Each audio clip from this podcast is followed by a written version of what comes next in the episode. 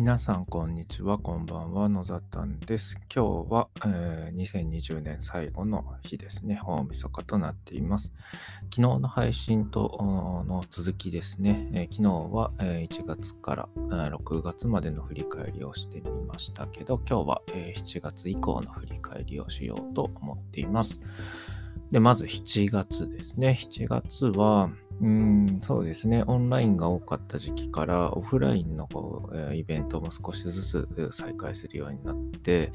え、これまでこうイベントをさせてもらっていたところとの、まあ、つなぎ直しといいますか関係性の、え、新しいあり方を考える機会が多かったかなと思っています。で、えっ、ー、と、まあ、最近の話に続くんですけど、えっ、と、もともと知り合いだった大学生、えー、大学の先生とですね、高知企業部スイッチというのをですね、告知し始めまして、えー、参加する方を募集し始めました。で、後半は結構この活動がメインになってきてるかなと思っています。で、え、そういったものだったり、えっ、と、そうですね、もともと知り合いのイベントの、うん、主催者さんというか、まあ、イベント会社の社長さんと、えっと、自分の学校の、まあ、バンドの子をつないだりしてですね、こう新しい関係性を探すようなことを7月に始めていたなということを思い返していますね。8月になるとですね、今、私、新しい肩書きとして、このポッドキャストの名前にはつけていますけど、会いに行ける先生という活動を始めた時期です。で、この活動は8月からですね、まあ、週に1回程度、ングスペースでえ場所をお借りして、え僕は仕事をしているところで、まあ、相談事がある人に来てもらうようなことをやっていて、まあ、夏休み中だったので、え簡単な実験イベントやらせてもらったり、あと、まあ、自分の仕事に対しての、まあ、トークライブ的なものをさせてもらったりしてですね、部屋に行ける先生の活動を始めた時期が、こう、8月になっています。でこの会いに行ける先生の活動もですね、このコワーキングスペースの、まあ、プロジェクトの一つとして、えー、取り扱ってもらっていて、えっ、ー、と、この新年からまた新しく活動のあり方を考えていきたいなというふうに考えています。で、9月はですね、うーそうですね、大きいこととしては、えー、まあ、教員なんですけれども、えー、スタートアップウィーケンドっていう、えー、スタートアップのイベントですね、これに参加させてもらって自分のこう、アイデアをスタートアップとして立ち上げてみることの、まあ、イベントで、えー、まあ、なんていうんですかね、シミュレーションというか、シミュレートさせてもらって、あの、うん、そうですね、えーと、自分が苦手な部分とかですね、えー、自分の得意な部分っていうのを改めてこう感じることができました。あ感じるというか、えー、振り返るきっかけになりました。やっぱり自分はこう、そうですね、ビジネスの収益化を考えるのに非常に弱いなという部分があって、どうしてもこう、優しい側面が出てしまうので、えー、どうやってお金を、値段をつけるのかとかですね、まあ、教育に対してこう、価値をどうやってつけていくのかみたいなところが非常に苦手だなと。で、これは、えー、自分でやることだけ、自分だけでやることではなくて、えっ、ー、と、メンバー募ってそういう得意な人にやってもらうと非常にスムーズにいくなとか、で、やっぱり一人で考えるよりも複数人で考えるとアイデアどんどんどんどん出てくるんだっていう、そういった部分が分かりました。で、まあ、それ、どんどんどんどんできればいいなと思ったり、うん。あとは、まあ、こう、そうですね、えー、えー、っと、まあ、僕は子供が主語でよく考えるんですけども、まあ、結局志す若い人とかのメンターもできたらいいかなとか、で、そういうサービスできるんじゃないかなとか、うん、今ちょっとそういうのを発散、アイデアを発散させながらいろいろ考えているところです。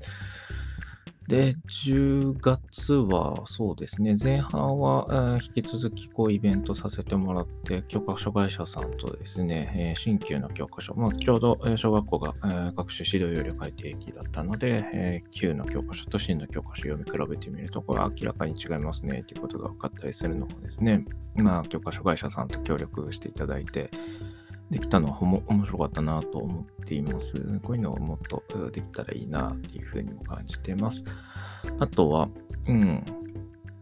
そうですね、10月の後半は、えっ、と、私が、えー、もう、3, 3月ぐらいに申し込んでいたんですけど、これレゴシリアスプレイメセットと教育活用トレーニング終了認定ファシリテーターという研修を、え、やっと受けることができまして、え、このファシリテーターの資格が取れたっていうのが非常に、え、大きかった出来事ですね。で、もう、うん、10月の終わりだったんですけど、そこから、えーまあ、11月、12月の間に、えー、5回ほどワークショップ提供できて、えー、もう本当にこれは、なんていうんですかね、ファシリテーターとしてトレーニングを、うん、引き続きこう、やればやるほどこう上達するのも5回やってきて見えてきたので、21年に関しても、えー、高知県を中心にやっていきたいと思っています。えー、もち、えー、LSP、えー、この、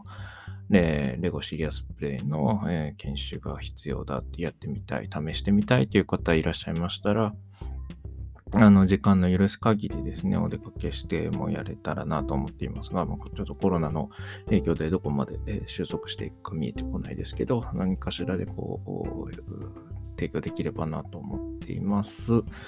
んなことを考えるようになったのが10月の終わり。で、11月はですね、最初は100人会議サミット2020というものの学びを対したときに、えー、登壇させていただいて、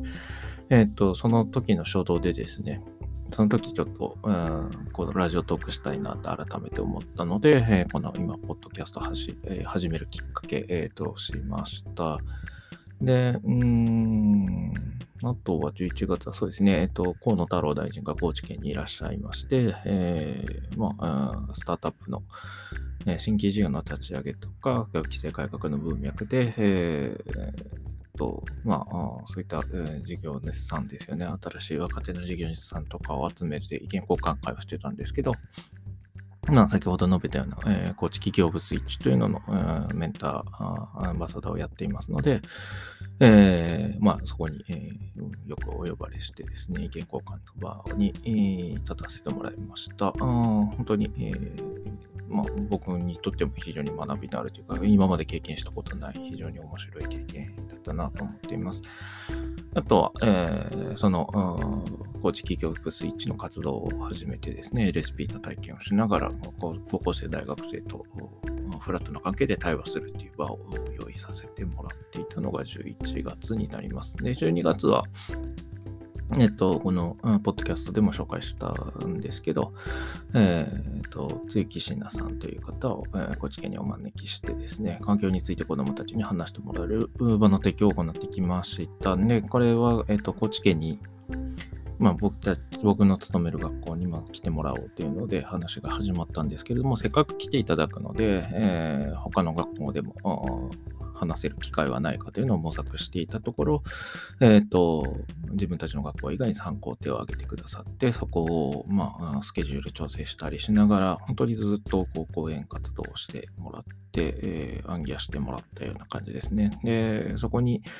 えっと、まあ、僕たちができることなんだろうということで、えっと、報道機関の方にもちょっと取材どうですかっていうのとプレスリリースさせてもらったりして、えー、新聞社さん、えーと、テレビ会社さん来ていただいてニュースに取り上げてもらって、